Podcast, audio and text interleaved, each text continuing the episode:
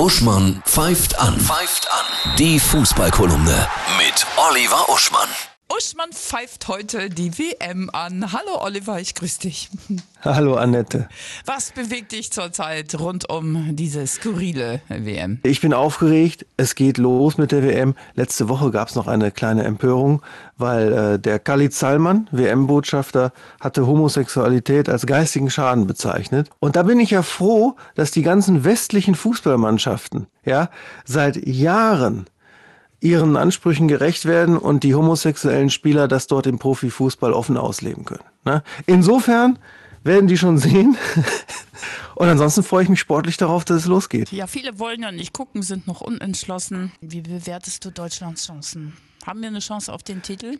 Ja, ich bewerte sie sehr hoch. Und zwar deswegen, weil wir ja bereits Weltmeister sind in der Moral. Das bedeutet, dass die jungen Männer und auch die mitteljungen Männer auf dem Feld gar keinen Druck haben.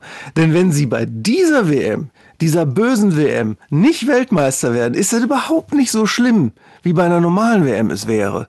Die können also so, könnten sogar sagen, mein Gott, wir konnten uns nicht so richtig konzentrieren wegen unserer Skrupel, weißt du? Mhm. Und deswegen, und ja. das trifft auf andere Länder nicht so zu, haben die keinen Druck. Und es ist wie beim Sex, wenn ein Mann keinen Druck hat, dann geht's am besten. Dennoch würde ich sagen, die Niederlande auch ganz toll dabei, weil die haben mit Van Dijk und De Licht das beste Innenverteidiger-Duo dieser WM. Das ist Beton. Mhm. Muss nur vorne jemand die Tore machen. Aber ich habe noch einen weiteren Favoriten. Ja, bitte. Es ist Messis letzte Chance, Weltmeister zu werden. Oh ja. Und mhm. die Fußballgeschichte kann doch nicht so enden, dass das nicht passiert. Und das Tolle ist, die argentinische Mannschaft ist ja nicht wie bei Polen mit Lewandowski nur ein Star, alle anderen so mittel, sondern das sind ja alles internationale Spitzenkräfte und wie man so hört, verstehen die sich auch noch elf Freunde mäßig. Mhm. Also mein Hauptfavorit wäre Argentinien. Wen hast du denn noch so als Außenseiter auf dem Schirm, der uns überraschen könnte? Überraschen im Sinne von richtig weit kommen Dänemark. Mhm. Und überraschen im Sinne von, von denen erwartet man gar nichts. Vielleicht Kanada, ähm, die ja nun absolut äh, Außenseiter sind. Und ich glaube, ich hab's im Urin, dass Katar ein Fußballzwerg natürlich sondergleichen die Vorrunde übersteht, zu aller Erstaunen im eigenen Land. Ja, mit welchen Mitteln auch immer, oder? Müssen wir ja, mit, ja, die haben einen herausragenden äh, Trainer und haben sich sehr gut vorbereitet und sind natürlich höchst motiviert. Vielen Dank für diesen WM-Anpfiff.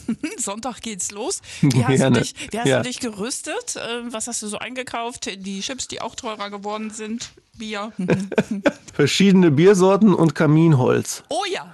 Ja, damit wir nicht so frieren müssen, falls die Spiele langweilig ja. werden und wir nicht so viel rumproben und jubeln. Genau. Ja, alles Liebe, schöne. Wir, wir hören uns.